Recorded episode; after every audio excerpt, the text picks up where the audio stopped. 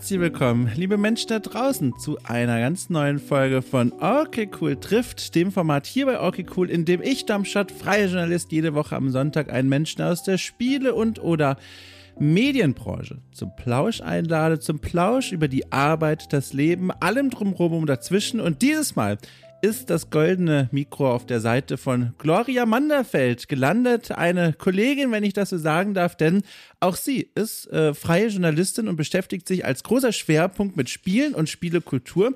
Allerdings äh, in einer etwas anderen Art als ich, denn sie äh, betreut zum Beispiel im ganz großen Maßstab die umfangreichen äh, Sonderhefte. Ich wollte schon Sammelbänder sagen, aber ich kann mir vorstellen, einige Leute da draußen sammeln die tatsächlich jedenfalls die Sonderhefte, die die GameStar regelmäßig organisiert, äh, rund um große aktuelle Spielreleases, das sind dann wirklich also fast schon lexikaartige Gebilde, in denen eine ganze Reihe von Tipps und Tricks und Wissenswertes und Nennenswertes versammelt ist. Äh, so gestehen zum Beispiel jüngst zu Starfield und eine der Hauptautorinnen, äh, die für den Inhalt dieser Sonderhefte verantwortlich ist, ist eben Gloria Manderfeld. Sie hat es geschafft, in ihrer Selbstständigkeit sich da was äh, ganz Schönes aufzubauen, diese Sonderhefte regelmäßig zu betreuen. Außerdem ist sie auch bei Insert Moin, dem Gaming-Podcast, zu hören, regelmäßig mit Nina Kiel bei ihrem Format äh, Random Encounters, ein wirklich tolles Podcast-Format über Erotik und Sexualität in Videos Videospielen und der Spielkultur. Und drumherum macht sie auch noch einiges anderes. Sie schreibt auch klassische Vorschaus, äh, Vorschaus, um Gottes Willen, Vorschauen. Äh, Previews, das ist das gleiche Wort, nur auf Englisch, um Gottes Willen. Ich hätte auf den Kaffee warten sollen, der gerade durchläuft. Naja, äh, Tests, auch die gehören dazu. Englisches Wort dazu, Reviews und die Reportagen äh, hier und da äh, zu lesen, ebenfalls bei GameStar und anderen Webseiten. So, sie macht also eine ganze Menge und ich gucke das vom, vom Seitenrand aus, bejubel das und frage mich gleichzeitig, wie macht sie das eigentlich? Denn unsere Branche, in der wir da unterwegs sind, die ist nicht unbedingt dafür bekannt, dass sie großzügig mit Honoraren zahlt. Das ist ein ganz eigenes Thema nochmal, ein Problemfeld von vielen, das diese Branche umgibt und äh, dem ich zum Glück dank euch da draußen so ein wenig entkommen konnte, denn okay cool, mittlerweile ein ganz wichtiges Standbein für mich und meine Selbstständigkeit ist ein Projekt, das sich erfolgreich über Crowdfunding finanziert. Über 700 Leute unterstützen dort meine Arbeit und finanzieren die Experimente und die Ideen und die journalistische Arbeit von mir und von meinem kleinen Team hier. Und das nimmt mir nachts äh, viel Sorge und Angst schon mal. Aber Gloria hat sowas nicht. Und deswegen wollte ich sehr gerne mal fragen, und das habe ich in diesem Gespräch getan, wie es eigentlich so ist für sie. Wie ist denn diese Selbstständigkeit, das Leben und Überleben im freien Spielejournalismus? Und in diesem Gespräch haben wir ganz unterschiedliche Stationen dann passiert, von ihrer alltäglichen Arbeit über Bezahlbedingungen, Bezahlkonditionen bis hin zu ihren eigenen Wünschen an die Branche und was sich in ihren Augen verbessern könnte. War ein sehr schönes Gespräch, ein sehr ehrliches und offenes Gespräch. Ich habe das sehr geschätzt, äh, dass Gloria da kein Blatt vor den Mund nimmt. Ich genauso wenig, warum auch. Und wir am Ende zu einer, wie ich finde, sehr ehrlichen Einschätzung gekommen sind äh, zum Spielejournalismus in Deutschland und eine Menge drumherum. So, ich wünsche euch einen ganz riesigen Spaß damit. Ich laufe jetzt zu meiner Kaffeemaschine und bin in etwa einer Stunde wieder hier, denn nach diesem Gespräch äh, sage ich noch mal ein paar Worte an euch äh, im Outro. So, nun aber erstmal Intro, Intro und ab zu Gloria. Achtung, PS, fällt mir gerade noch ein. Das Wichtigste eigentlich, habe es mir extra rot und mit Blümchen markiert auf meinen Zettel geschrieben. Gloria hat heute, am Tag der Ausstrahlung, Geburtstag. Das ist tatsächlich ein lustiger Zufall, das war so gar nicht geplant, aber ich habe es dann von ihr erfahren. Und deswegen, an dieser Stelle, liebe Gloria, falls du das hörst, äh, alles Gute. Ich hatte vor zu singen, aber eine Petition von 212.000 Menschen hat sich zusammengefunden, Unterschriften gesammelt und sich dafür eingesetzt, dass ich genau das nicht tun werde. Dem Urteil der Mehrheit muss ich mich jetzt in diesem Fall beugen und deswegen sage ich einfach nur ganz seriös und nüchtern alles Gute zum Geburtstag.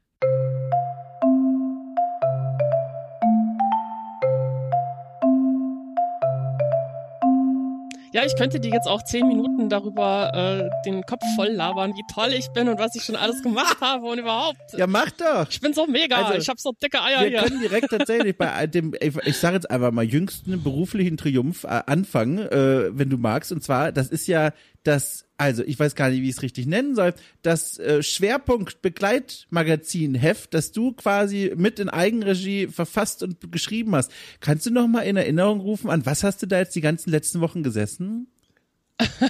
oh, Schwerpunkt Begleitmagazin klingt jetzt irgendwie so ein bisschen sehr technisch. Ich finde, das bringt's auf den ähm, Punkt. Ein kurzer, knackiger Name. Man kann kein schöneres Wort für sowas finden. Äh, also frag doch mal die Leser, was sie sich unter Schwerpunkt Begleitmagazin vorstellen. Die werden dich angucken und sagen so, was Jetzt willst macht du? doch nicht so lustig. Wir haben eine lange Reise hinter uns. Es ist Nachmittag. Der Kopf ist schon zur Hälfte wieder im Bett. Also, hab Nachsicht. Ja, es, es tut mir leid. Ich bin bei solchen Begriffen immer erstmal so, boah, ey, das ist ja total Konzerner-Speak. da, da komme ich gar nicht mit klar. Ähm, ja, ich schreibe seit äh, über fünf Jahren ja immer bei den Sonderheften mhm. bei GameStar mit und äh, das letzte große Thema war tatsächlich Starfield und da hatte ich das große Vergnügen und auch Schweiß, Blut und Tränen äh, die Lösung der Hauptgeschichte zu Abgefahren. schreiben und auch für eine der Fraktionen und äh, das ist halt echt immer ein wilder Ritt, Abgefahren. weil du, wenn du beginnst, du weißt einfach nicht, wie viel ist das, wie lange wird es dauern und wie viel muss ich schreiben. Ja. Und hast aber trotzdem eine feststehende Deadline, ne, mit der dann gerechnet werden. Natürlich. Ja, das ist ja völlig abgefahren. Also ich muss dann direkt gleich nochmal nachfragen, wie du sowas jetzt im Fall von Starfield, sofern du eben drüber sprechen kannst, das eigentlich gemacht hast, weil ich selber, ich habe sowas nie getan, so ein Sonderheft äh, zu gestalten und zu füllen, aber ich habe mal was in der Vergangenheit getan, das geht so ganz grob entfernt in eine ähnliche Richtung, aber wirklich nur entfernt, aber immerhin ansatzweise. Und zwar musste ich damals als Redakteur vor vielen, vielen Jahren die Komplettlösung schreiben für Dragon Age Inquisition. Ähm, und das Ach, also, ne, okay. also da hat man vieles einfacher als jetzt du, ne? Man muss nicht an Print de denken, man, man hat vielleicht auch insgesamt weniger zu tun, wenn das wirklich nur die Lösung ist, keine Ahnung, aber du, das war, das war eine Erfahrung, die hat mich echt an den Rand gebracht und, und das ist so das Einzige, was ich da so nachempfinden kann. Aber vielleicht kannst du es ja mal erzählen. Also ich kann es mir jetzt genauso wenig vorstellen, wahrscheinlich wie auch viele der Leute da draußen. Wie sieht das denn dann eigentlich aus? Also vor allem bei so einem Spiel, ein Riesenspiel, offene Spielwelt, um Gottes Willen, man kommt doch eigentlich gar nicht aus dem Mitschreiben heraus, oder? Man, es gibt ja so viel, was man sich notieren müsste. Wie, wie macht man sowas? Es geht eigentlich relativ gut, wenn du ein bisschen äh, koordiniert arbeitest. Ja. Also am Anfang äh, sehe ich mir natürlich erstmal an, okay, was gibt es bei diesem Spiel für Errungenschaften? Also Steam zeigt das ja meistens im Voraus und daran kann man schon mal ungefähr planen, was einen so erwartet, mm. weil die allermeisten RPGs haben tatsächlich ähm, Errungenschaften, Erfolge etc. für die Hauptabschnitte der Hauptquest. Und äh, wenn du da mal rausgefunden hast, wie viele sich tatsächlich auf die Hauptquest beziehen, hast du schon etwaigen Rahmen aber man kriegt's halt erst beim Spielen wirklich raus, wie viel dann tatsächlich zur Hauptgeschichte gehört. Aber so Sachen wie von wegen hier, äh, hab schon mal einen Außenposten gebaut etc., das fällt dann natürlich immer aus der Liste raus. Aber ich fange dann tatsächlich an, ich fange an zu spielen und mache sehr, sehr, sehr, sehr, sehr viele Speicherpunkte, damit ich zur Not mal zurückkehren kann und nochmal gucken kann, wie hat das jetzt funktioniert oder wenn ich irgendwelche Entscheidungen treffen muss, brauche ich ja einen Speicherpunkt, ab dem ich dann die andere Richtung spielen mhm. kann. Ähm, aber meistens läuft es so, ich spiele zwei bis fünf Minuten und fange dann an aufzuschreiben, was habe ich gerade gemacht, mit wem habe ich gesprochen, welche Entscheidungen habe ich getroffen, ähm, welche Gegner sind mir begegnet, welche Schwierigkeiten gibt es bei denen. Bosskämpfe mache ich meistens mehrfach, um eben zu schauen, wie funktioniert meine Taktik, um kann ich noch irgendwelche Tricks um benutzen. Ja, das ist schon ein bisschen herausfordernd. Und äh, ich muss gestehen, jedes Mal, bevor ich vor so einer Lösung sitze, denke ich mir so, oh, wie irre bist du eigentlich? Warum tust du das schon wieder? Warum? Nein, du hast keine Ahnung, wie lange du daran arbeiten musst. Ne? Es ist so, ah, eigentlich muss man schon ein bisschen bescheuert sein, um das zu machen. Kannst du das mal in so einen Rahmen setzen, jetzt zum Beispiel bei Starfield? Also, wie viel Text kam dann am Ende bei raus und wie viel Zeit hattest du für dafür dann letztendlich? Mm, ich habe an der Starfield Hauptgeschichte fast konkret eine Woche lang geschrieben mhm. und gespielt. Also im Sinne von, ich stehe morgens auf, ich setze mich hin, mein fange Gott. an zu spielen und zu schreiben. Ich esse zwischendrin was, gehe ab und zu aufs Klo, äh, sorge dafür, dass die Katzen nicht verhungern und äh, meine bessere Hälfte auch nicht. Und dann schreibe ich weiter und spiele nochmal weiter und fall dann irgendwann abends tot ins Bett. Also so acht, sieben bis acht Tage Vollpower durch. Zwischendrin ähm, gebe ich dann immer einen Teil der jeweiligen Lösung ab, damit mhm. das Layout schon mal mhm. anfangen kann, die Seiten zu gestalten, damit wir die auch nacharbeiten können. Also irgendwelche Fehler rausmerzen, die Screenshots ein bisschen besser ähm, in Szene setzen etc. Da arbeitet man ja im, am Sonderheft auch aktiv in der Gestaltung mit. Und ja, wenn it's done, then it's done. Abgefahren das ist, also, um auch vielleicht den Leuten das da draußen nochmal kurz näher zu bringen, also jetzt aus meiner persönlichen Erfahrung, das ist ja auch wirklich nicht so, wie dass man spielt oder ab und zu mal den Laptop auf den Schoß nimmt ne, und wieder ein paar Zeilen schreibt, sondern das ist gerade für eine Lösung ein sehr konzentriertes Spielen, wo du ja auch wirklich nachdenken und überlegen musst, wie du das jetzt in Worte fasst, was du hier gerade eigentlich auf dem Bildschirm siehst und erlebst, damit Leute dir auch folgen können. Das ist schon eine kräftezehrende Arbeit, ne? Ja, das ist tatsächlich, also so nach dieser Woche war ich dann auch echt mal fertig. Ja. Da wollte ich dann so ein, zwei Tage gar nichts mehr sehen, aber das geht dann natürlich nicht, weil die Zeitrahmen, die du bei einem Sonderheft hast, sind relativ eng gesetzt, weil man ja nicht unendlich vor Release eines Spiels dann auch einen Key dafür ja. bekommt oder den Zugang zum Press Branch. Und äh, ja, wenn wir dann tatsächlich drei Wochen haben, um das Spiel durchzuspielen, in allen Facetten zu beleuchten, ist das schon echt viel Zeit. Ja. ja. Also ich habe das auch schon mit zehn Tagen erlebt oder 14 Tagen. Das ist dann wirklich harte Arbeit. Mein Gott. Jetzt auf der anderen Seite wird mich natürlich brennend interessieren, du bist ja freie Journalistin, das heißt, du machst das auf freiberuflicher Basis, da gibt's dann Honorar dafür. So viel du eben dazu sagen kannst, ist das ein Job, wenn der dir so ins Postfach reintrudelt, ne? Betreffszeile hier, hast nicht Bock, Komplettlösung, Begleitheft, Starfield, wo du sagst, aha, toll, ein dicker, saftiger Brocken, die Euros werden hier nur was so reinfliegen, ein Glücksgriff? Oder ist es eher so, wo du sagst, boah, also eigentlich darf man gar nicht nachrechnen, wie viel Zeit man hier investiert für das Geld, was am Ende bei rauskommt. Also ich habe jetzt extra die Skala so ein bisschen überspitzt, damit du dich dazwischen irgendwo hinsetzen kannst, wo du magst. wo sind wir denn da so? Ähm, wenn es äh, der untere Bereich der Skala wäre, würde ich das nicht machen, ja, ganz ja, klar, ja, weil du arbeitest halt schon sehr hart und es ist sehr konzentrierte, fokussierte Arbeit. Aber ich muss sagen, so im Rückblick, es ist okay. Es ist okay. Und die Kenntnisse, die ich dabei gewinne, mhm. die sind natürlich auch ein wertvolles Gut. Daraus kann ich ja alles Mögliche noch machen. Ich kann weitere Guides schreiben, ich kann Kolumnen schreiben, ich kann meine Bewertung äh, in der Redaktionskonferenz, in der Diskussion einfließen mhm. lassen. Also zum Beispiel der Test, den äh, der Kollege Peter zu Starfield geschrieben hat, da hat er sich auch bei uns Leuten im Sonderheft bei Details erkundig gefragt, hey, was ist euer Eindruck? Wie seht ihr das? Wie sind die Mechaniken etc.? Also wir arbeiten da sehr stark im Team zusammen, weil du als Einzelperson nie alles von einem Spiel sehen kannst. Ja das ist so, das ist so eine Praxis, das habe ich auch eine ganze Weile in meiner Karriere, also Karriere klingt immer so, aber du weißt, was ich meine, während meines Berufswegs immer so gemacht. Das ist so was, das fühlte sich immer an wie so ein, weiß ich nicht, man hat so ein Tier erlegt und das Tier ist jetzt meinetwegen irgendein Spiel und dann verwendet man wirklich jeden Teil dieses Tieres weiter. Man lässt nichts zurück. Also damit meine ich, du, wie du geschrieben hast, äh, geschrieben sei schon, gesagt hast, die Komplettlösung, ne, schreiben und daraus ergeben sich dann ganz viele Möglichkeiten für weitere, weiterführende Texte, die du dann benutzen kannst, um irgendwie Pitches zu schreiben oder einfach direkt diese Aufträge abzuarbeiten. Ist das eine Art von Arbeit? Ich sag mal so dieses komplett verwerten von so einem Spiel beim Durchdringen und so weiter, die dir Spaß macht oder ist das einfach eine Notwendigkeit, um eben wirtschaftlich zu arbeiten? Ja, ich würde sagen so halb ja. halb. Es ist natürlich die Grundlage dafür, dass ich weiterhin Aufträge bekomme. Ja, ja. Aber andererseits ist es auch spannend zu sehen, was es alles gibt. Denn gerade solche AAA-Titel haben natürlich viel Inhalt. Das müssen sie haben, denn das erwarten die Spielenden von ihnen. Und äh, gerade sowas wie Starfield oder jetzt auch äh, Cyberpunk oder äh, das nächste, der nächste Titel, an dem ich mitarbeite, ist Cities äh, Skylines oh, ja. 2. Mhm da hat man viel zu tun. Ja. Das ist wirklich eine Menge. Das schaffst du auch gar nicht alleine. Dafür brauchst du ein Team. Ähm, und wenn ich mir überlege, wie hart wir uns damals äh, geknechtet haben, um Fallout 76 hinzukriegen, oh das war ja da warst auch, du auch mit dabei. Ja, oh klar. Gott.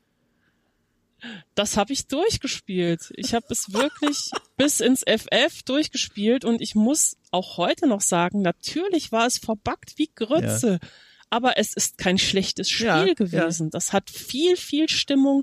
Es hat unglaublich viel Environmental Storytelling. Es hat viele interessante Geschichten gehabt. Dass sich da die Leute über die Bugs aufregen, verstehe ich. Aber den Rest der Kritik, den verstehe ich bis heute ja. nicht. Denn um das wirklich kritisieren zu können, muss man sich damit eingehend befassen. Und das tun viele, viele Leute, die nach zehn Stunden sagen, ey, das ist scheiße, das spiele ich nicht mehr. Das tun sie nicht abgefahren. Dadurch gewinnst du ja eine ganz neue oder eine ganz andere Perspektive auf die Spiele, ne? Weil es ist ja leider irgendwie auch Redaktionsalltag für viele, die so in diesem klassischen System arbeiten von es gibt eine Deadline und es gibt eine Aufmerksamkeitsspanne, die müssen wir erfüllen, die dann in vielen Fällen gar nicht durchspielen können und dann einen Test zu schreiben, sondern die bis zu einem Punkt kommen und dann so ein bisschen extrapolieren oder eben auch sagen, okay, ich habe jetzt so viele Eindrücke gesammelt, das genügt schon für einen Test. Da bist du ja mhm. gezwungenermaßen quasi in einer ganz besonderen Rolle, ne, weil du dir das ja wirklich auch durchspielst und dann im Grunde als Expertin vom Feld ziehst. Im Grunde ja. Also gerade bei Cyberpunk, äh, als das vor drei Jahren erschienen ja. ist, das habe ich wirklich durchgespielt. Da war am Schluss nichts mehr, was ich nicht gekannt habe. Und das ist natürlich sehr gut, wenn von solchen Spielen äh, DLCs oder sonst irgendwas nachkommt, ja. denn da wirst du natürlich gefragt, hey, du kennst das Spiel ja. doch, äh, kannst du hier mal eine Einschätzung geben oder kannst du hier einen Text zu schreiben oder ja. kannst du die Lösung schreiben? Das habe ich die letzte Woche gemacht. Also ich, ich höre schon raus, du bist da in einer, in einer super Position so gelandet, wie du es ja auch beschreibst, dass du diese Sonderhefte machen kannst, die ja dann noch darüber hinaus diese, diese Grundlage bieten für ganz viele andere Artikel und für eine Expertise, die du dann auch bei anderen Seiten oder auch beim selben Auftraggeber dann ummünzen kannst. Wie bist du eigentlich an diesen Punkt gekommen? Weil ehrlich gesagt, zu der Station werden wir auch noch irgendwann später kommen. Äh, du bist mir, du bist quasi in mein Leben getreten als Podcasterin. Auf diese Weise habe ich dich so richtig bewusst damit bekommen, bei Insert Moin nämlich eben. Aber ich weiß gar nicht ganz genau, wie du eigentlich in diese Welt hineingekommen bist und vor allem an diesem Punkt, an dem du ja jetzt bist, äh, mit diesen, äh, mit dieser Sache der Begleithefte und der Sonderhefte. Wie sah das aus? Wie bist du in diese Welt hineingerutscht? im Grunde durch ziemlich viel Frechheit, wenn ich ehrlich bin. ich hatte ähm, berufsbegleitend, ich habe ja relativ lange als äh, Webdesignerin mhm. gearbeitet und äh, für Kunden aus dem Mittelstand oder Selbstständige eben äh, Kundenwebsites gemacht, um ihre Jobs und Berufe vorzustellen und eben an den Kunden zu bringen. Ähm, ich habe berufsbegleitend einen Nerd-Blog begonnen und da dann halt immer wieder über Spiele geschrieben, über Bücher, über Comics. Ich habe Rezensionen verfasst, ich habe relativ viele Guides gemacht, auch vor allem zu Sims 4, die sich sehr, sehr gut geklickt haben. Und ähm, ja, da gab es dann einen Community Manager von GameStar, das war noch 2017, der einen Artikel von mir gelesen hatte über äh, The Secret World, in dem ich die Ursprungsversion dieses MMOs mit der neuen Fassung verglichen habe. Ich habe das relativ lang gespielt, ich fand es gut damals, aber es war halt nicht super erfolgreich. Und äh, die Neufassung sollte dann das Spiel zugänglicher und massentauglicher machen, hat's aber nicht so wirklich. Also ich fand die Verbesserung eher eine Schlimmverbesserung und habe darüber einen sehr langen Artikel geschrieben und über den ist dann dieser Community Manager gestolpert und hat gesagt so, hey, das ist ein toller Artikel, können wir den vielleicht für unsere Website haben? Weil damals gab es den Leserartikel noch, in dem ja, Leser dann ja, ja. irgendwas über ihr Lieblingsspiel schreiben konnten oder über einen Aspekt, der sie an ihrem Spiel stört, etc. Und dann habe ich gesagt, na klar, kannst du schon haben, aber eigentlich würde ich doch lieber für euch schreiben. Mhm, mhm, und das war dann der Moment, an dem er mich in die Redaktion weitergereicht hat. Die haben dann wohl durchgelesen, was ich so geschrieben habe in meinem Blog und fanden das nicht total schlecht. Ja, und ab da ging es dann los mit, äh, mach doch mal einen Test. Mein erster Test war übrigens Rust. Boah. Und der war so richtig grottenschlecht. Das war mein schlechtester Artikel, den ich je geschrieben habe. Ja, der war wirklich, wirklich übel.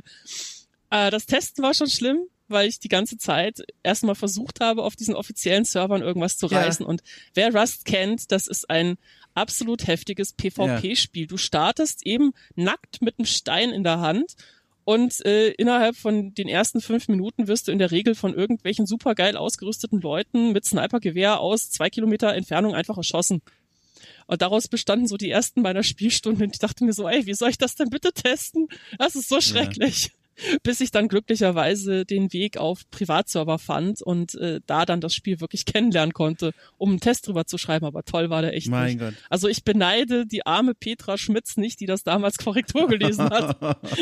das kam auch ziemlich rot zurück und ich dachte mir so, oh mein Gott, du bist für diesen Job nicht oh geeignet. Nein, oh nein. Oh Gott, oh Gott. Aber krass, ist das der Blog, der das alles so ein bisschen lostrat? Ist das der Nerdgedanken-Blog? Ach, ja, perfekt. Genau. Ich, das ist Nerdgedanken. Genau. Den habe ich in meiner Vorbereitung Vorbereitung auch gefunden und ich war ja ganz angetan, weil das ist so ein Blog, also ich habe ihn jetzt hier gerade nochmal vor Augen, der ist also auch wirklich prall gefüllt und vor allem auch strukturiert, ne? Blogs dieser Art, die sieht man und ich muss eigentlich sagen, die sah man immer mal wieder, aber davon gab es gar nicht so viele, die wirklich so einem Spielemagazin nachempfunden sind. Da gibt es Rezensionen, da gibt es äh, Guides, da gibt es manchmal sogar News, da gibt es einen Community-Teil und das sind Blogs, wie jetzt auch in dem Fall, die erstmal im Grunde nur von Enthusiasten und Enthusiastinnen äh, geschultert werden. Und mit nur meine ich, da stecken wenig mehr als eine Person meistens dahinter, die aber mhm. so einen kompletten Block einfach füllen. Und da muss ich mal fragen, was war denn da für dich überhaupt der Antrieb zu sagen, so,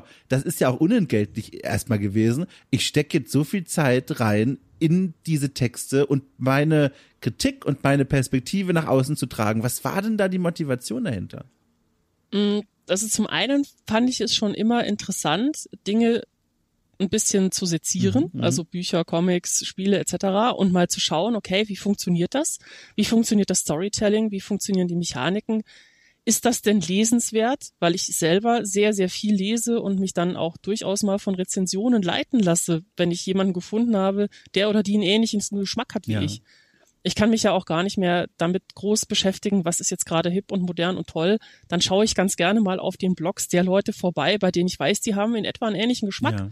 und lass mich dann inspirieren. Und damals war ich eben die Person, die andere inspiriert hat. Und dann kamen sehr, sehr interessante Gespräche auch zustande. Leute, die dann das Buch, das Comic, das Spiel gelesen, gespielt haben und gesagt haben, hey, das sehe ich aber überhaupt nicht so wie du oder wow, cool, endlich wieder was gefunden, was ich gerne lesen, spielen wollte, etc. Also dieser Austausch, der dann dem Text folgte, ja.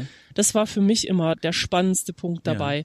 Oder aber auch mitzukriegen, dass Leute meine Guides gelesen haben, gerade so zu Sims 4, und dann happy waren, weil ihnen geholfen wurde, weil sie eine Frage hatten, die ihnen beantwortet wurde. Das war für mein kleines Ego doch immer ein schöner Push. Hattest du in der Zeit, du hast zwar schon gesagt, du hast eine Webdesign, als Webdesignerin gearbeitet, aber in der Zeit, in der all diese Texte entstanden sind, gab es da mal den Versuch oder auch den Gedanken, von alleine quasi, ohne jetzt entdeckt zu werden, wie es ja dann gekommen ist, den Redaktionen auch das einfach mal zu pitchen? Gab es diesen Gedanken? Ehrlich gesagt gar Ach. nicht weil ich mir immer dachte, so meine Güte, ja, das ist ja jetzt hier so ein bisschen Freizeitschreiberei, ah. ist ganz nice. Aber boah, du hast keine journalistische Ausbildung, ja, ja. du hast halt nur deine Routine ja. und deinen persönlichen Geschmack. Und ich muss auch sagen, viele der ähm, Hefte, die es halt damals noch in einer größeren Menge gab, die haben mir auch nicht unbedingt zugesagt, mm. weil man schon gemerkt hat, dass die Zielgruppe meistens dann doch eine etwas andere war und die war nicht ich. Kannst du das ein bisschen näher beschreiben? Also, was waren die Eindrücke, die bei dir dieses Gefühl geweckt haben beim Lesen? Nee, ich glaube, das mag ich nicht.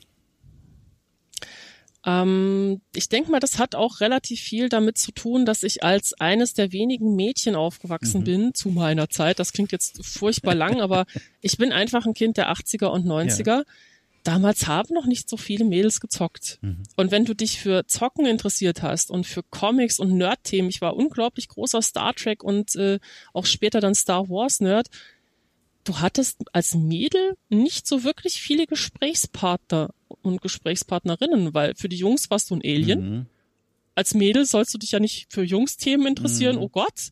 Und für die Mädels warst du noch mehr ein Alien, weil die sich für ganz andere Sachen interessiert haben. Und ähm, ja, wenn man sich dann bei journalistischen Texten nicht wirklich abgeholt ja. fühlt als weibliche Zielgruppe, dann sind das Sachen, die ich irgendwann nicht mehr lese. Ja. Weil ich mir denke, hey, ähm, wenn ihr euch eigentlich nur noch darauf äh, konzentriert, den männlichen, weißen Cis-Gamer irgendwo zu umwerben, ja, da passe ich eigentlich nicht rein. Warum sollt ihr hier mein Geld kriegen? Mhm, mh. Ist das dann auch ein Gedanke gewesen, den du bei deiner eigenen Arbeit später verfolgt hast? Weil jetzt ergibt auch für mich zumindest total Sinn, dieses, dass dir das auch so viel Spaß gemacht hat, über den Blog dann auch den Austausch zu finden, weil das ist ja offensichtlich das, was in den Jahren davor immer so ein bisschen schwieriger war, ne? diese Austauschmöglichkeiten zu haben. Mhm. Aber auf der anderen Seite hast du dann auch versucht, genau diese Ansprache irgendwie mit reinzunehmen in deine Texte, in deine Arbeit bis heute hindurch? Oder ist das vielleicht auch gar nicht so einfach? Ich versuche es so gut ich ja. kann. Also zum Beispiel ähm, schreibe ich inzwischen hauptsächlich mit dem Neutrum. Also ich habe ah, eine ja. Zeit lang zu gendern versucht. Das war dann ziemlich schwer, weil sich die ganzen Leute in den Kommentarspalten mm. hauptsächlich über das Gendern aufgeregt haben, aber mit dem Artikel irgendwo nicht wirklich viel äh, gemein ja. hatten. Also die haben sich nicht mehr auf den Artikel konzentriert, sondern nur auf die Tatsache, dass ich versucht habe, inklusiv zu schreiben. Und da sitzt du dann schon davor und denkst dir so, Leute, was habt ihr denn für ein Problem? Nehmt doch das mit, das für euch ja. gilt, wo ihr euch wohlfühlt und lasst den anderen Leuten ihre Freiheit und die Tatsache, dass sie eben auch mit gemeint sind. Mit dem Neutrum funktioniert es auf jeden Fall besser. Ähm, die Kommentare sind nicht ganz so krass. Mhm. das ist wirklich verrückt. Ähm, Und ich denke mir, wenn das ein ganz kleiner Beitrag ist, den ich dazu leisten kann, dass es für Lesende normaler ist, mhm. mhm. diese Form von Ansprache zu kriegen, die alltäglicher wird, dann versuche ich es mal weiter so. Mhm. Wenn alle Leute oder zumindestens die lauten Leute in den Kommentarspalten sich komplett aufregen, dann ist ja das Ziel erstmal ein bisschen verfehlt. Also mache ich es von hinten durch die Brust ins Auge. ja, ich verstehe.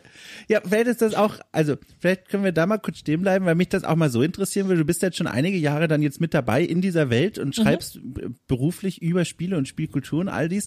Wie fühlt sich denn eigentlich wohl? Jetzt vielleicht erstmal ein Hinblick auf so, ne, ich sag mal, die nächste Stufe von den Austausch suchen. Jetzt sucht der Austausch manchmal dich und auf eine Weise, wo du vielleicht gar keinen Bock drauf hast, wie du es gerade eben beschrieben hast. Wie ist es denn vor dem Hintergrund? Also sich jetzt ja dann doch gewissermaßen auf eine Art Bühne zu stellen, oder wie man es auch immer nennen will, ein Podest, was weiß ich, wo man eben gesehen und gelesen wird, zwangsläufig. Ist das was, was du gemerkt hast, oh, das gefällt dir, das ist schon in Ordnung so? Oder sind das Teile des Berufs, wo du sagst, darauf könnte ich auch verzichten? Also diese ständigen Feedback-Kanäle von draußen, dass man sich auch auf eine Weise hinauswagt mit der Arbeit, die man macht, je nach Thema ein bisschen mehr, ein bisschen weniger. Wie stehst du dazu so? Ich muss gestehen, dass das für mich jetzt gar nicht so ungewohnt war, mhm. denn ich habe ähm, Zeit meines Lebens sehr viel gezeichnet oh. und als ich dann äh, das Internet für mich entdeckt habe und die Freuden des Scanners, habe ich natürlich auch meine Zeichnungen gescannt und hochgeladen in größeren ähm, Online-Galerien. Früher war das noch, ähm, ich glaube, Erfurt hieß das, war große amerikanische Community, die gibt's auch heute noch, aber da war ich ewig nicht mehr dabei. Und halt natürlich jetzt die ja, genau. Mhm. Da habe ich auch meine kleine eigene Galerie. Ja ewig nicht mehr gepflegt, aber wenn du deine Kunst oh. einer komplett wildfremden Öffentlichkeit präsentierst, ja. dann kann da alles dabei sein. Von boah, ist das scheiße bis boah, ist das geil. Und äh, man legt sich besser ein ziemlich dickes Fell zu. Mhm. Insofern bin ich daran gewöhnt, sowohl sehr nette als auch sehr destruktive Kommentare zu bekommen. Mhm. Es ist natürlich schöner, wenn es nette oder konstruktive Kommentare sind, aber die anderen, die gibt's halt auch, damit muss man leben. Ich wehre mich dagegen erst, wenn die Leute wirklich beleidigend ja, werden. Ja. Ich meine, dafür gibt es ja immer die entsprechende Policy, kann man löschen lassen oder ausblenden oder sonst irgendwas. Aber wenn mir dann eben jemand sagt, hey, ich bin überhaupt nicht deiner Meinung, weil, ist das doch okay. Ja. Andere Meinungen dürfen ja gerne da sein und ich diskutiere auch gerne. So ist es ja nicht. Also ich kein Problem damit, wenn mir jemand sagt, nee, finde ich total nicht so, wie du das geschrieben hast. Ich habe eine andere Meinung, weil mhm. klar, gerne. Sofort, komm her, Junge, Mädel, mhm. lass uns ein bisschen austauschen, weil der Austausch ist das Interessante. Hast du denn auch auf, wenn ich fragen darf, inhaltlicher Ebene auch schon mal so einen Moment gehabt, der jetzt schon mal ja auf sprachlicher Ebene passiert ist, dass du gemerkt hast, okay, ich hole hier ein Thema auf den Tisch und sorge dafür für Reaktionen, die vielleicht anstrengend sind, die dich nerven, die auch einfach keinen Spaß machen, damit umgehen zu müssen, dass es dann dazu geführt hat, dass daraus mal eine Konsequenz wurde, dass du, ich weiß nicht, vielleicht vor einem Spieletest gesessen bist oder vor einem anderen Artikel irgendeiner Art über ein Spiel und dir dann beim Schreiben gedacht hast, eigentlich würde ich dieses Thema jetzt hier XY gerne ansprechen, aber ich kann schon damit rechnen, dass da werden die Leute durchdrehen und ich lasse das jetzt mal lieber. Ging das auch schon mal Nein. in diese Richtung? Okay. Gar nicht. Sowas macht mich eher dann stur und ich sag so, jetzt äh, bewegt eure Zunge über mein alter Wehrtesten. Ja, ja. Äh, ich mach's trotzdem und ich mache es noch stärker als vorher. Mhm. Also wenn ich Gegenwind kriege, dann neige ich nicht dazu, mich darunter wegzuducken. Ja. Ich versuche dann einen anderen Weg, wenn ich merke, das funktioniert so wirklich gar nicht. Ebenso wie jetzt hier mit der neutraleren Sprache. Das funktioniert tatsächlich. Mhm. Aber ich lasse mich nicht beirren, weil ich bei den meisten Dingen der Meinung bin, meine Meinung ist fundiert. Ich habe Gründe dafür, dass es diese Meinung gibt. Ich kann sie erklären. Wenn mir jemand eine andere Meinung nennt, auch fundierte Gründe hat, dann kann man sich gerne drüber austauschen. Aber wenn mir irgendein Troll seine Meinung entgegenrotzt, ja, meine Güte, ja. viel Spaß. Ja. Das ist aber auch eine Stärke, du, die muss man erstmal entwickeln, weil ich komme auch auf diese Frage, weil in den letzten, ich muss eigentlich sagen, Monaten fast so in den Gesprächen mit Kolleginnen und Kollegen ist bei mir so ein Eindruck entstanden, den ich vorher noch gar nicht hatte und also auch gar nicht mitbekommen habe, schlichtweg, dass es durchaus äh, Autorinnen und Autoren gibt, die manche Themen einfach nicht ansprechen wollen, zum Beispiel aus einer Spielekritik heraus, keine Ahnung, klassisches Beispiel, Frauendarstellung in Spiel XY, weil mhm. sie sagen, ich habe weder emotionale Kapazität noch schlichtweg Lust darauf, am Ende diesen Bullshit-Sturm wieder ertragen zu müssen. Ne? Und das halte ich übrigens für super nachvollziehbar, erstmal diesen Gedanken. Äh, und dann zu sagen, nee, Leute, ich lasse das als Randnotiz in einem Text vielleicht, aber ich werde nicht eigentlich das sagen, was ich darüber sagen möchte. Und das, diese Geschichten hört ihr in den letzten Monaten jetzt immer mal wieder gehäuft.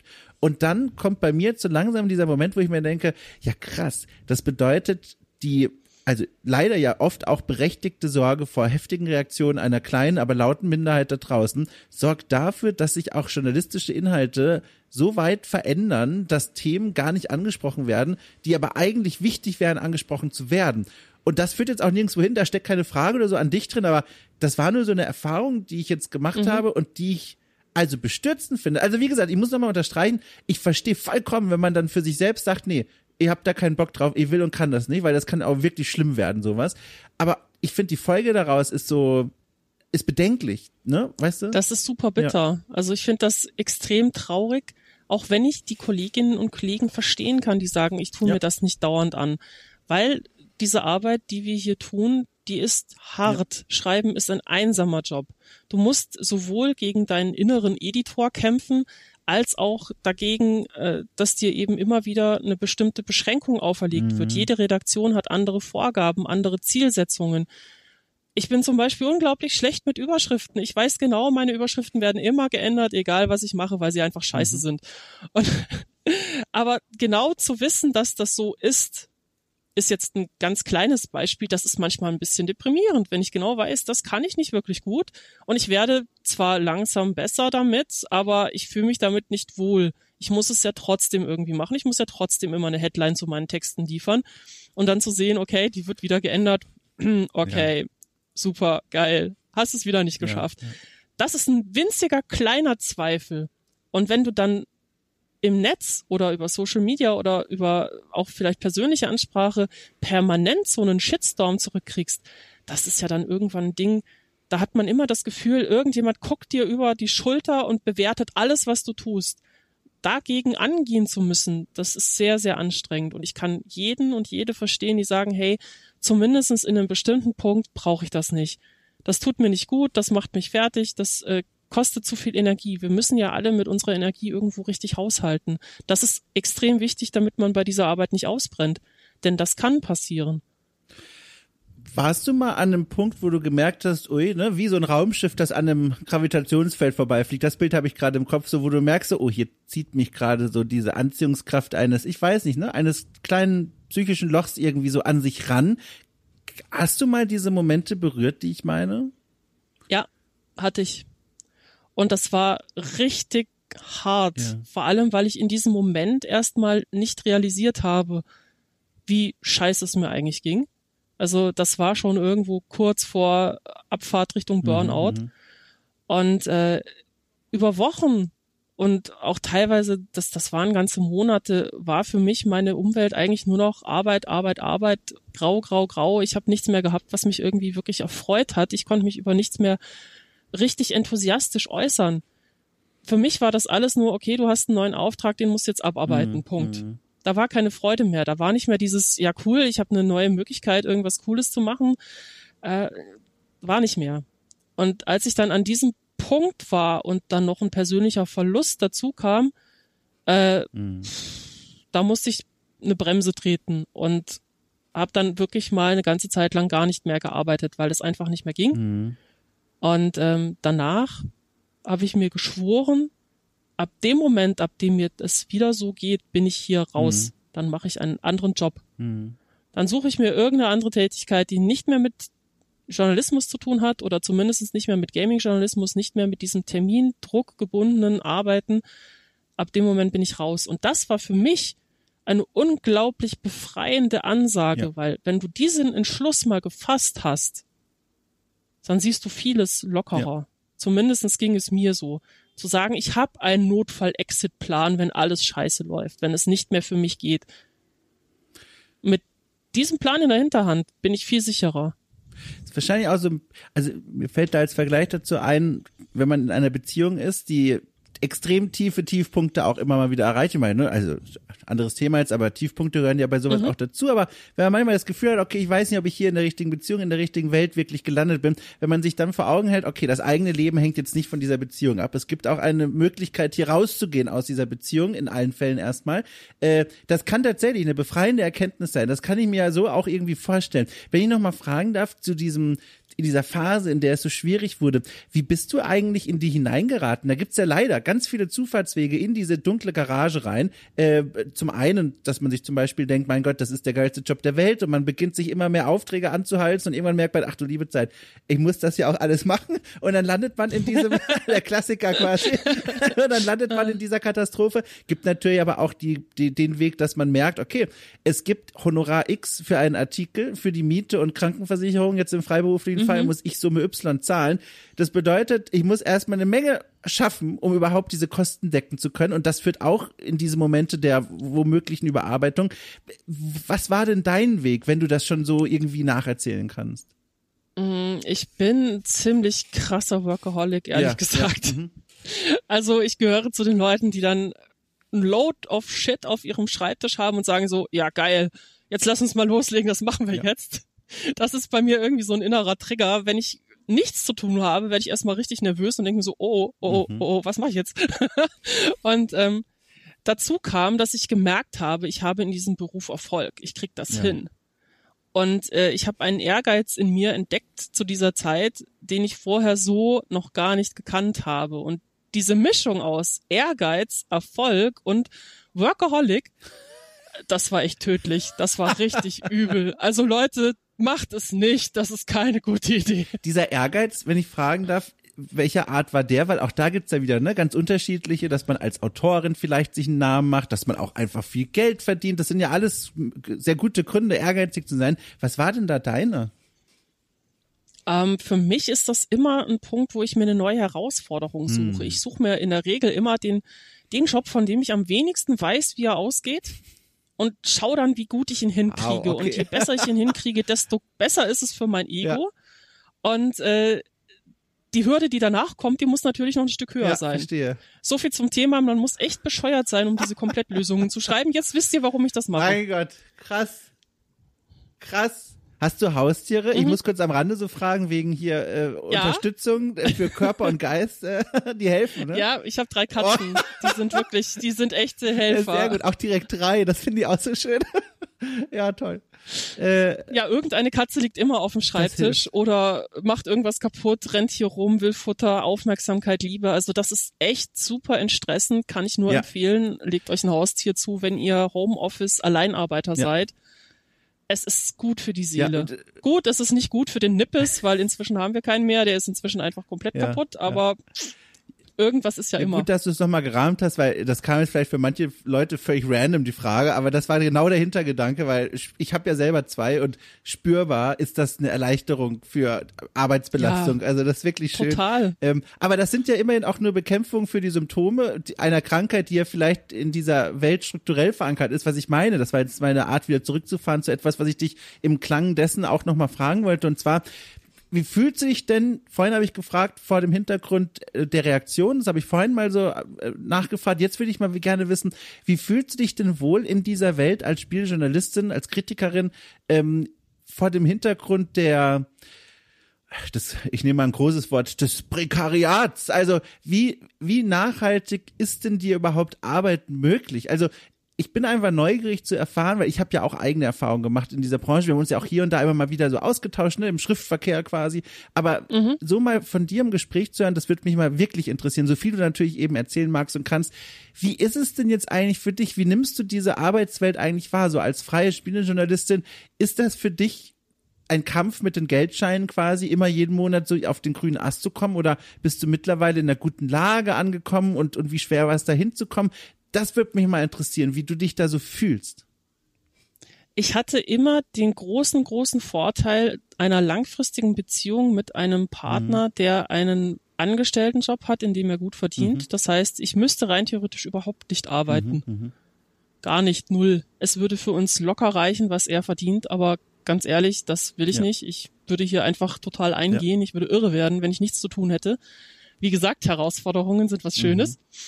Und äh, deswegen ist für mich natürlich die Bezahlung nicht so drängend, ja. wie es für andere Leute wäre, die versuchen müssen, das allein hinzukriegen. Und ich denke, wäre ich allein gewesen, wäre das kein Job gewesen, auf dem ich in den ersten Jahren hätte gut mich verlassen können oder von dem ich hätte alles bezahlen können. Ja. Also im Vergleich. Ich habe ja durchaus in meinem Leben eine ganze Zeit lang allein gelebt. Ich weiß, wie viel das ungefähr kostet, mhm. wie viel Geld da rausgeht. Hätte wahrscheinlich ganz, ganz, ganz knapp gereicht. Es hätte aber nicht wirklich viel schief gehen dürfen. Mhm. Ähm, die Honorare sind inzwischen natürlich besser. Ich bin kein Rookie mehr, ich bin inzwischen Senior. Ähm, das macht dann schon einen gewissen Unterschied mhm. und äh, dadurch, dass die Expertise zu vielen Teams da ist, kann ich natürlich auch relativ vielfältig pitchen und viele Angebote machen. Die Wahrscheinlichkeit, dass es angenommen wird bei 20 Pitches sind mindestens 10 dabei, die irgendwie durchgehen. Das heißt, ich habe immer Arbeit. Mhm. Das ist etwas, was für Spielejournalisten oder auch für Freiberufler jeglicher Art natürlich der Idealzustand ist. Ich habe nicht nur bei einem Kunden permanent die Möglichkeit zu arbeiten, ich habe es bei mehreren Kunden, aber das ist natürlich ein langer Weg dorthin. Ja. Hätte ich die Unterstützung meines Partners nicht gehabt, dieser Weg wäre wahrscheinlich so nicht gegangen. Krass. Ich höre das und bin zum einen erstmal natürlich froh, dass du aus so einer gewissen Sicherheit heraus arbeiten kannst. Das ist ja wirklich viel, viel wert. Äh, zum anderen aber frage ich mich dann laut in deine Richtung, sollte sich da nicht strukturell irgendwie was verändern? Das ist natürlich jetzt sehr naiv gefragt, aber weil das kann ja nicht sein, oder? Oder ist das mein, mein verschobenes Weltbild, dass es so schwer ist? Weil stell dir das mal vor, du hättest ihn jetzt nie kennengelernt, äh, dann wäre ja diese Karriere, die du jetzt gemacht hast, ja eigentlich gar nicht denkbar gewesen. Und dann frage ich mich, ist da nicht, also ich meine fast schon die Antwort zu kennen, aber strukturell einfach was im Argen, wenn es so schwierig ist? Ich fürchte, dass es generell bei allem, was irgendwie eine künstlerische Tätigkeit ist, ein Riesenproblem. Ja. Weil das, das Problem, schlecht bezahlt zu werden oder halt eben am, am unteren Limit irgendwo rauszukommen mit dem Geld oder gerade so hinzukommen, außer du arbeitest dir halt wirklich den Hintern mhm. wund. Das haben ja nicht nur Journalisten, mhm. also nicht nur Gaming-Journalisten, nicht nur normale Journalisten, das haben Illustratoren, das haben Übersetzer, das haben äh, Schauspieler jeglicher Art, wenn du nicht in irgendeiner Form berühmt geworden bist und allein über die Popularität viele Aufträge reinkriegst und eben gut bezahlte Aufträge reinkriegst, bist du echt hart am struggeln. Ich bin sehr, sehr froh, dass wir hier in Deutschland die Künstlersozialkasse haben, mhm. weil das das Problem mit der Krankenversicherung zu einem bezahlbaren Preis löst. Mhm. Weil wärst du ein normaler Selbstständiger, wären die Beitragszahlungen für die Krankenkasse zu Berufsbeginn so viel höher als das, was man bei der Künstlersozialkasse zahlt als Berufsanfänger. Also Gott sei Dank haben wir das. Mhm. Da bin ich wirklich froh drum.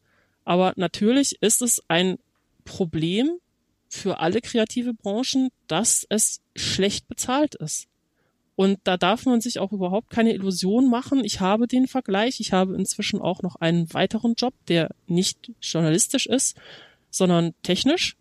Ich arbeite noch als technische Autorin nebenher mhm. bei der Bundesanstalt für Arbeit. Cool. Nee, Bundesagentur heißt ja. ja. ja.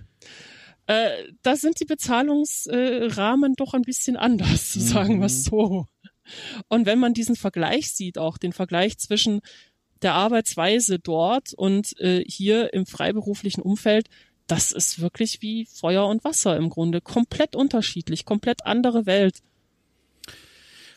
ich weiß gar nicht, wo ich bei dem Thema ansetzen soll, weil da so viele Aspekte sind und so viele Dinge, über die ich mir auch in den vergangenen Jahren immer mal wieder Gedanken gemacht habe und vieles davon habe ich auch in dieses Mikrofon schon reingeblackt. Das heißt, manche Leute werden das auch schon, werden diese Gedanken wiedererkennen, was aber auch schade ist, weil. Ja, aber es ist ja auch ja, wichtig. Genau. Das ist ein Thema, das alle begleitet, ja. die in dieser Branche anfangen, Fuß fassen wollen und eben auch weiterhin tätig sind. Ja.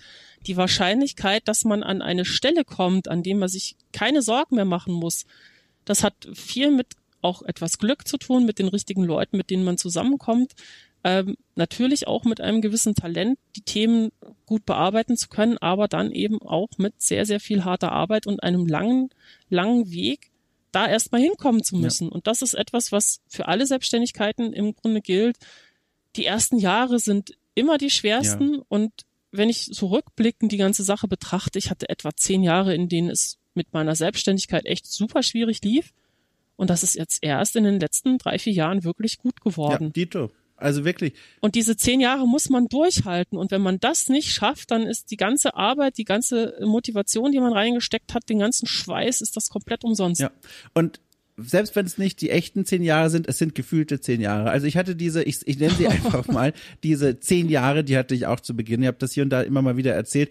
Äh, habe aus einem sehr emotionalen Moment heraus damals meine Festanstellung als Redakteur gekündigt und bin in die Selbstständigkeit hineingestartet ohne Plan, was schon mal der erste große Fehler ist. Aber ich, oh. ich verstehe Vergangenheitsstop sehr gut. Es gab keinen anderen Weg, deswegen da, ja, das bereue ich nicht.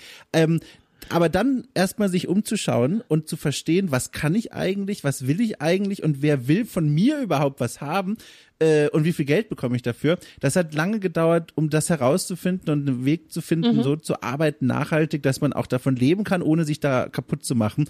Und dann, also ohne Witz, auch dann wieder so Zufälle, die einfach passieren. Also jetzt mal ohne Witz, also ich weiß gar nicht, wie ich das sagen soll, ohne dass es komisch klingt, aber diese Pandemie, die da vor drei Jahren über uns zu rollen begann, ähm, furcht, also alles schlimm und sorgte aber dafür, dass dieser Funke in mir im Kopf entstand, in dem ich mir dachte, okay, also wenn diese Pandemie, die damals noch vor drei Jahren eine Randnotiz in den Neuigkeiten, in den News-Spalten war, quasi hier irgendwie im Ausland gibt's ein Virus, bla bla bla, wenn, da dachte ich mir, wenn das mal nach Deutschland kommt, im Worst Case bedeutet das hier, keine Ahnung, wie man es aus Filmen kennt, Lockdown, ich kann meine Freunde ein paar Wochen nicht sehen.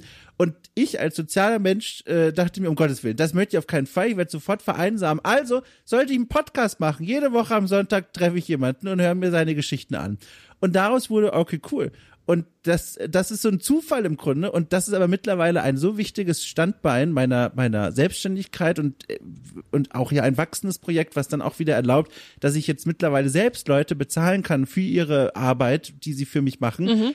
Was so wunderbar ist und aber eben ein Zufall ist. Und diese Zufälle, die gehören dann leider irgendwie auch so unplanbar zu so einer, zu so einem Weg durch die Selbstständigkeit dazu. Und das macht es natürlich auch nicht besser, wenn man weiß, okay, auch Teil des Erfolgs hängt davon ab, dass man ein bisschen Glück hat. Naja, und ich denke auch, ähm, als Selbstständiger oder als Selbstständige darfst du keine Angst haben. Mhm. Das ist das Schlimmste, was einen immer zurückhalten könnte. Dieses, oh mein Gott, wenn das jetzt nicht klappt, dann Punkt, Punkt, Punkt. Ja.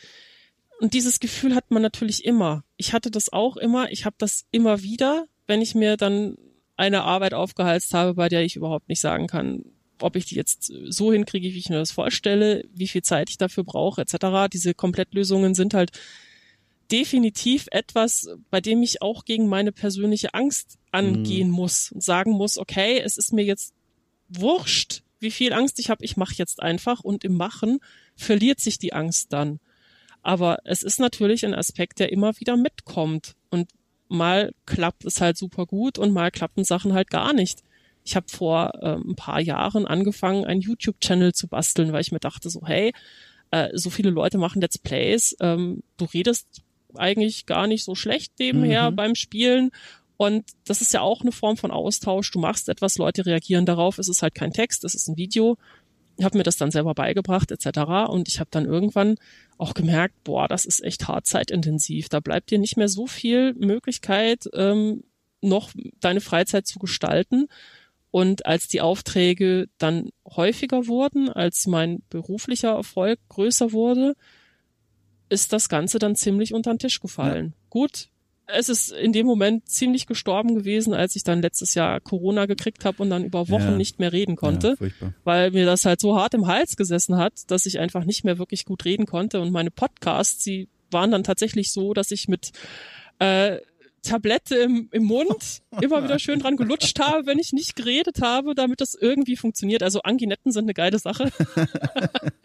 das hat mir dann noch so ein bisschen den Hintern gerettet, was das angeht, aber es war nicht schön. Und wenn ein Teil deines hoffentlich beruflichen äh, Werdegangs daraus besteht, dass du eben reden musst und du nicht mehr reden kannst, ja. ist das nicht so hilfreich. Ja, also das übrigens, den YouTube-Kanal habe ich auch entdeckt während der Vorbereitung und da an der an der Stelle mal, also größten Respekt, der ist ja, also der ist nicht nur prall gefüllt schon seit Jahren, sondern die, der ist ja auch, also die Teaserbilder, du hast die ja auch alle für jede Folge gemacht. Also das ist nicht einfach nur mhm. hier Popel-Screenshot, scheißegal, sondern da gibt's, ne, wie man es eben kennt, ein Teaserbild, das äh, aus der Folge heraus gestaltet, mit dem Titel des Spiels, Folgennummer und so weiter und so fort. Also allein da sieht man ja schon, da floss ja eine Zeit rein, unglaublich. Ja, unglaublich. Und das, das war halt immer so ein Punkt, wenn ich, ich sage mir, wenn ich eine Sache mache, dann mache ich sie ja. richtig. Dann informiere ich mich vorher, okay, was sind denn die Dinge, die gebraucht werden? Was ist der Standard? Ja. Was erwarten Leute, die so einen Channel besuchen? Was wollen meine potenziellen Kunden und Kundinnen denn so sehen?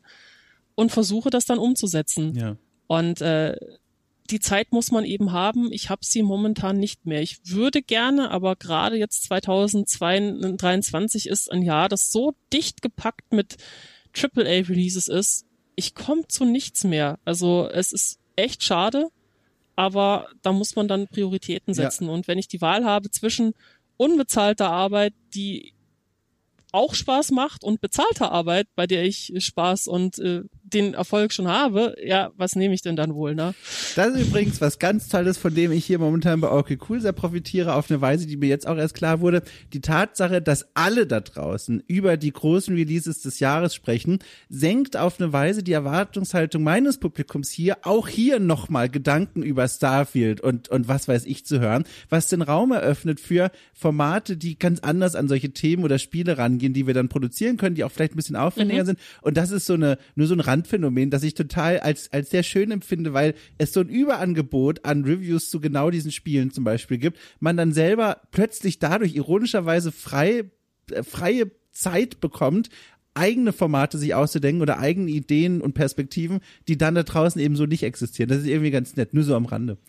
Ähm, Finde ich aber auch witzig, ja. dass du dir dann gerade sagst, so hey, dann mache ich doch was ja, genau, anderes. Das ist, das ist eigentlich, Davon lebt doch die Diversität ja. in diesem ganzen Bereich. Ne? Ich finde das, das gut. Das macht richtig viel Spaß. Also das ist ja schon ganz schön. Äh, aber jetzt hier genau, apropos, da hast du mir so ein wunderbares Stichwort gegeben, dann kann ich das sogar nochmal nutzen, um auf diese andere Seite deiner Arbeit noch zu sprechen zu kommen, nämlich die Podcast-Sache.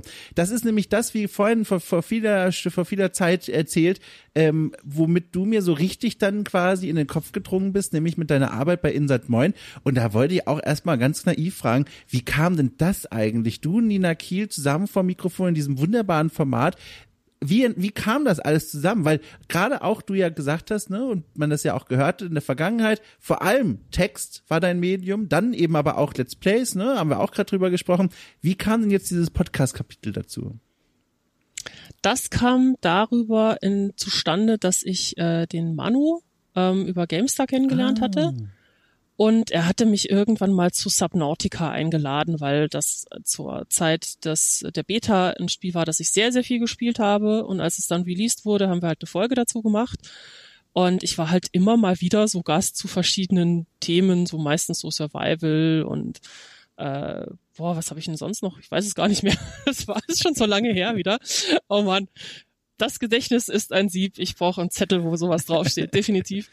Und äh, der zweite Podcaster, der damals mit Nina zusammen Random Encounters gemacht hat, der hatte dann dafür nicht mehr die mhm. Zeit. Der hat sich auch etwas umorientiert bei seinen Arbeitsschwerpunkten. Kann ich auch verstehen. Mhm. Und sie haben sich dann halt überlegt, so na, wer wäre denn da passend? Und Manu wusste von mir, dass ich auch äh, das Thema Erotik in Spielen durchaus bespreche und dass das für mich äh, ein Thema ist, vor dem ich keine Berührungsängste habe. Ein guter Teil meiner Let's Plays auf meinem Channel mhm. sind ja durchaus auch mal etwas erotische Spiele. Und so kamen wir dann zusammen. Und das hat mit Nina und mir echt eigentlich sofort gepasst. Die Chemie stimmt. Ich arbeite super, super gerne mit ihr zusammen. Die ist echt eine super ja, tolle Kollegin mit ja. echt coolen Einsichten. Also von ihr kann ich auch wieder viel lernen. Das ist sowas, äh, wenn ich an einen neuen beruflichen Ort komme, wo ich lernen kann, dann, dann bin ich glücklich. Das ist toll. Man kann sich ja weiterentwickeln. Ja. Man kriegt neue Impulse, neue Einblicke. Und äh, da hat mich Nina echt sehr, sehr inspiriert, genauso wie unter anderem auch Martin Deppe bei den Sonderheften, mhm. der dort ja immer der Redakteur ist. Der ist definitiv der Kollege, von dem ich hier mit das meiste gelernt habe, was Routine, Schreiben, Kreativität, die Umsetzung von Kreativität angeht. Also wenn, wenn man solche Kollegen hat und Kolleginnen, immer wieder neue Leute kennenlernt, die einen inspirieren, das ist echt der Lottogewinn ja, im ja, Grunde. Voll, total. Ja, das ist auch was, äh, was mir auch aufgefallen ist beim Hören jetzt dieses Podcast-Formats äh, bei, bei Insert Moin. Also ohne Witz, ich kann es an der Stelle ja einfach mal sagen, ihr und du machst es so gut. Also es macht wirklich Spaß zuzuhören und nicht nur, dass ihr da auch immer so krasse Recherchen habt bei den Spielen und so in die Tiefe geht. Ähm, auch jetzt hier letztens, äh, zum Zeitpunkt der Aufnahme Custers Revenge ist erschienen, die Folge. Äh, abgefahren einfach, was ihr da alles erzählt habt das ist so schön anzuhören, dass ich mich dann fast schon fragte, aber vielleicht bin das auch einfach ich, wie ich dann auf solche Dinge gucke. Wann macht sie ihr eigenen Podcast? Wann geht es los? ist das ein Sprung, den du im Kopf hast oder, oder denkst du in eine ganz andere Richtung? Boah, ehrlich gesagt, ich, ich wüsste nicht mehr, wo ich das unterbringen sollte. ja, ja, das denke ich mir. Also äh, die Lebenszeit ist ja dann doch etwas begrenzt. Ja, ja, ja. Und Nina und ich haben beide eine andere Tätigkeit, äh, was bedeutet, wir müssen uns die Zeit, die wir für Random Encounters brauchen, eben auch irgendwie mühsam aus den Rippen leiern.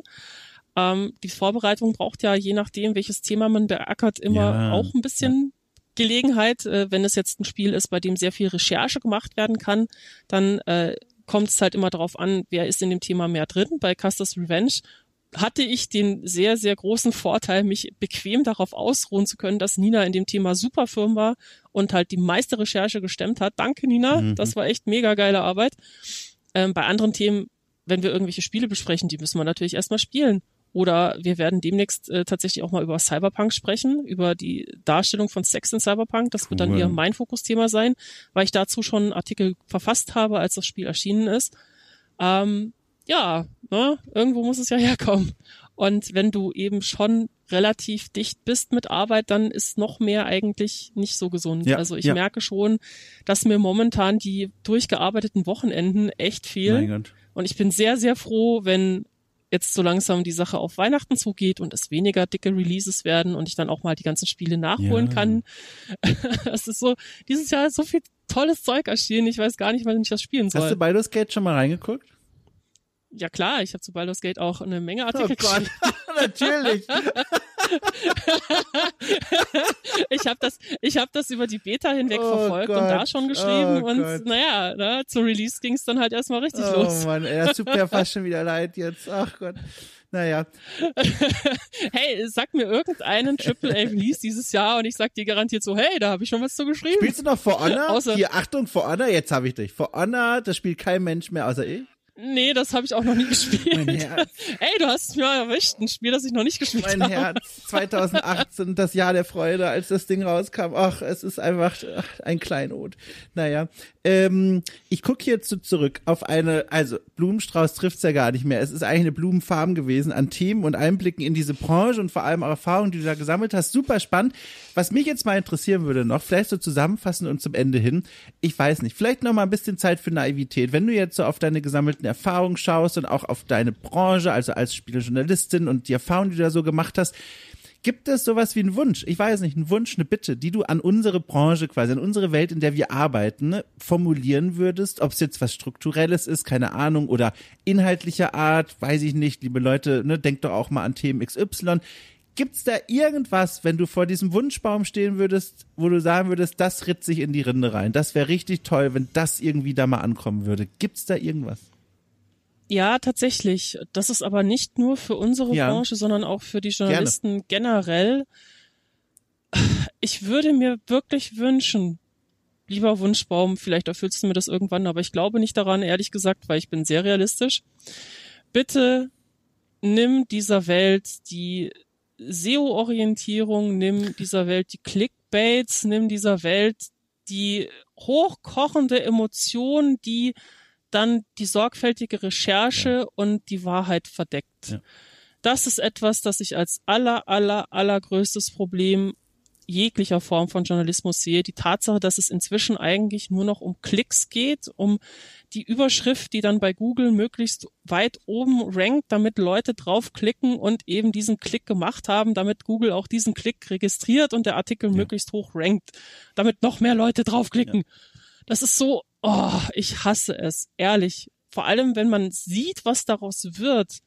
Denn in Social Media lässt sich ja sehr, sehr gut verfolgen, dass Leute inzwischen tatsächlich nur noch Überschriften wahrnehmen, vielleicht auch noch ein paar reißerische Sätze aus dem Anfang des Artikels und sorgfältig recherchierte Fakten überhaupt nicht mehr relevant sind oder irgendwelche Politiker durch ihre Lügen die möglichst laut und schreiend und emotional geäußert werden, viel weiterkommen als diejenigen, die sagen, hey, das stimmt nicht, wir haben hier Fakten, die untermauern, dass ihr lügt. Ja.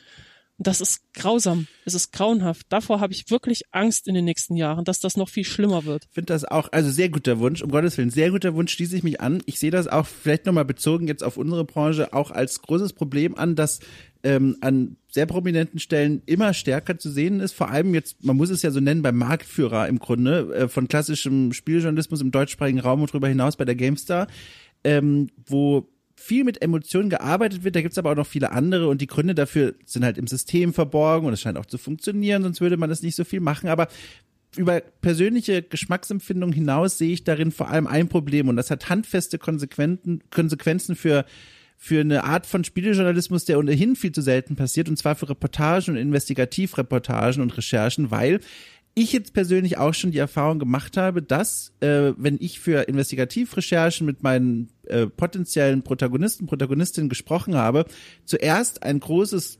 Gesprächsinteresse äh, bestand und mir das auch erklärt wurde, man will gerne mit mir sprechen.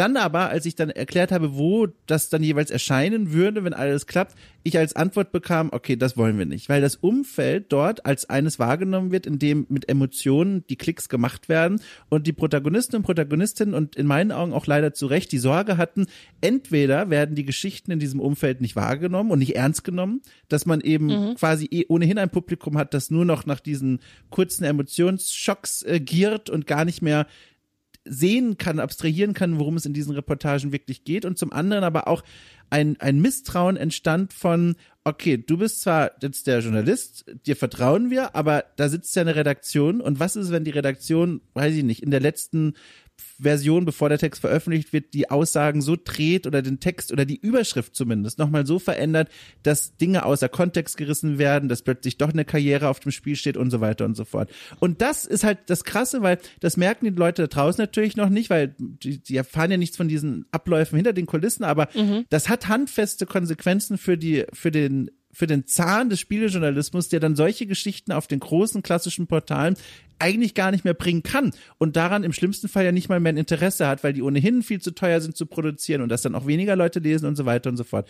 Und deswegen, auch das führt jetzt zu nirgends mehr eigentlich hin, aber auch deswegen bin ich so froh, jetzt zuletzt zum Beispiel diese Mimimi-Reportage, die ich machen konnte oder auch andere Dinge dieser Art, dass ich mit Okay Cool diese Plattform für mich gebaut habe, wo ich jetzt das wieder machen kann, ohne Sorge zu haben, dass meine Gesprächspartner und Partnerinnen Angst haben, was passiert eigentlich noch so auf der Seite und nehmen mhm. die Leute noch ernst, was da passiert. Aber das ist jetzt der persönliche Glücksfall von mir, dass ich diese Seite hier habe. Aber viele andere Kolleginnen und Kollegen enden dann an dem Punkt, wo sie dann merken, okay, es will niemand mit mir reden, weil den journalistischen Medien in der Hinsicht nicht vertraut wird. Und das ist halt, also fatal. Und das ist krass. Das, das merke ich jetzt in den letzten Monaten hat das besonders angefangen. Das ist ein richtiges Problem, auf das wir da zusteuern. Ich fürchte einfach, dass es äh, schwierig ist, wenn man diese Seiten, egal welche man sich jetzt anguckt ja. von den größeren, ähm, dass man die tatsächlich über eine längere Zeit hin betrachten müsste, um zu sehen, auch da gibt es diese Reportagen mhm. noch. Mhm. Also es gibt einige auch sehr kritische Reportagen über die Zustände in der Spielebranche, Schrägstrich, um, ähm, was Messen angeht, was Verhalten gegenüber Frauen mhm. und Kindern angeht, etc ähm, die gehen nur etwas unter, wenn du am Tag eben was weiß ich, wie viele Newsmeldungen zu verschiedenen Themen mhm. hast.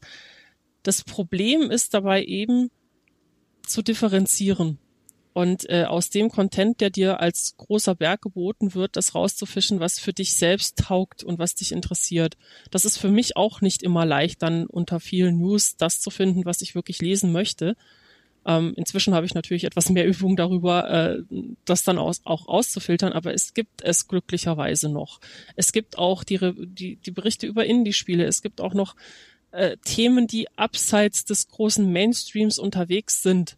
Aber dadurch, dass der große Mainstream diese Themen finanzieren muss, weil man eben weiß, dass die nicht so krass geklickt werden, dass da nicht der Rücklauf so groß ist, wird das Problem wahrscheinlich so auch nicht mehr verschwinden frage mich halt, wie lange es dann noch diese Themen gibt, die du ja, wie du ja richtig sagst, immer noch existieren, wie lange denen überhaupt noch der Platz eingeräumt wird, weil am Ende ist das ja alles so ein kapitalistisches System natürlich und was Geld bringt, ist in diesem System mehr wert, als was es irgendwie zum Journalistenethos gehört. und dass dieser Stein irgendwann mal so weit ausgehöhlt wird, dass man dann irgendwann mal auch erklären und rechtfertigen muss, warum macht jetzt Seite XY überhaupt noch diese aufwendige Reportage, wenn man viel mehr Geld verdienen mm. könnte mit viel kleineren Artikeln. Na, wenn ich mir überlege, ähm, welche Reaktionen solche Artikel bekommen, dass auch viele Lesende dann darunter schreiben, hey, das ist jetzt wichtig, das finde ich gut, dass ihr das macht, das ist ein wichtiges Thema. Die Reaktionen zeigen, dass die Lesenden das schon noch wollen. Mhm. Und äh, solange das passiert, denke ich, wird auch immer Platz dafür da sein. Der Wille ist vorhanden. Das nehme ich selbst zumindestens bei Gesprächen innerhalb der Redaktion so wahr. Äh, auch der Wille zu solchen etwas kontroverseren Themen oder eben auch dazu, um es jetzt mal wieder an diesem Beispiel von neutraler Sprache zu sehen, das wird nicht korrigiert. Auch Gendern wird nicht korrigiert. Hm. Würde ich das weiterhin durchziehen, es würde nicht weggestrichen werden. Wir hätten dann halt wieder die Kommentarspalten voll mit Leuten, die sich über Gender mhm. aufregen, aber es wäre nichts, etwas, nichts, das weggestrichen wird.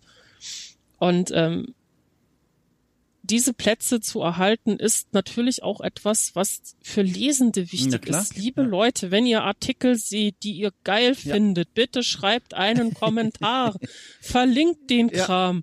Klar könnt ihr jetzt nicht direkt Einfluss darauf nehmen, was geschrieben wird. Aber je mehr positives Feedback bei solchen Themen, die euch wirklich wichtig sind, die ihr gut findet, je mehr Feedback diese Themen bekommen, desto eher taucht das dann auch wieder in der Redaktion ja. auf als neues Thema. Ja. Und wenn euch ein Artikel gefällt, bitte teilt ihn mit Freunden und Freundinnen. Wenn ihr auf dem Discord-Server unterwegs seid und sagt so, hey, dieser Artikel, den fand ich richtig gut, das hier über Cybergrooming, das sollten noch mehr Leute lesen. Verlinkt es. Ja sagt anderen Leuten, lest das. Das ist eigentlich das, worauf wir Journalisten komplett angewiesen sind, weil wir damit diesen verdammten Algorithmus ein bisschen aushebeln ja. können. Und das liegt immer in unserer Hand. Das können wir als Konsumenten und Konsumentinnen immer tun. Gutes Zeug verlinken, statt uns über blödes Zeug aufzuregen und darauf zu klicken. Mhm. Klickt auf den guten Stuff, verlinkt den guten Stuff, sagt anderen Leuten, hey, da ist guter Stuff. Das funktioniert ich würde das gerne als Appell einfach so stehen lassen zuletzt. Äh, und mir merken, geistige Notiz, dieses Thema, was wir am Ende nochmal aufgemacht haben, da treffen wir uns einfach nochmal wieder. Ich glaube, da steckt noch, klar, da, steckt, da steckt ein spannendes Gespräch drin. Aber ich fürchte, das sprengt diesen Rahmen hier. Und jetzt hast du nochmal so schöne Worte zum Ende gefunden, die ich auch voll unterstreiche. Lassen wir einfach so stehen. Und dann schiebe ich dir vor allem noch nach ein also, ganz großes Dankeschön. Ohne Witz, ich freue mich ja so, die Leute wissen ja gar nicht, was für Tragödien sich hier abgespielt haben, bevor es jetzt endlich ja. wochenlang. Was lange währt, wird endlich also, gut, ne? Technische Probleme, die echt verhindern wollten, dass hier diese zwei Köpfe und Stimmen zusammenfinden, aber nichts kann uns aufhalten. Das war sehr schön. Der wievielte Termin war das jetzt? Also, der fünfte? 58, ich weiß es nicht. Also jedenfalls, wir haben es geschafft. Ich bin so froh. Ich bin so froh. Yay! Ja, es wirklich toll. Also vielen Dank dir. Natürlich sowieso alles Gute für die Zukunft. Wir werden uns ja wohl in dieser Dankeschön. Zukunft sicherlich hören und lesen, aber ich sag's trotzdem mal. Ja, das hoffe ich. Äh, einfach toll. Ich drück dir einfach die Daumen für alles. Ja, danke für die Einladung. Hat mir sehr viel Spaß gemacht. Das war ein super interessantes Gespräch auch. Vor allem das war jetzt mein erstes Interview in dem Sinne, oh. in dem es nicht um irgendein Spiel Ach, ging, krass. sondern um mich. Ja, du hast mich hier sozusagen Interview entjungfert. Okay. Aber also es war, ich fand es wirklich toll. Also man hat nicht angemerkt, dass das keine alltägliche Situation für dich ist. Ja, Let's Plays haben mich gelehrt zu reden. ich merke schon, sehr gut. Ja, toll. Also, dann winke ich dir zu voller Freude und äh, ne, wir hören uns einfach. Ja, gerne. Also, macht gut. Tschüss auch an alle Leute da draußen.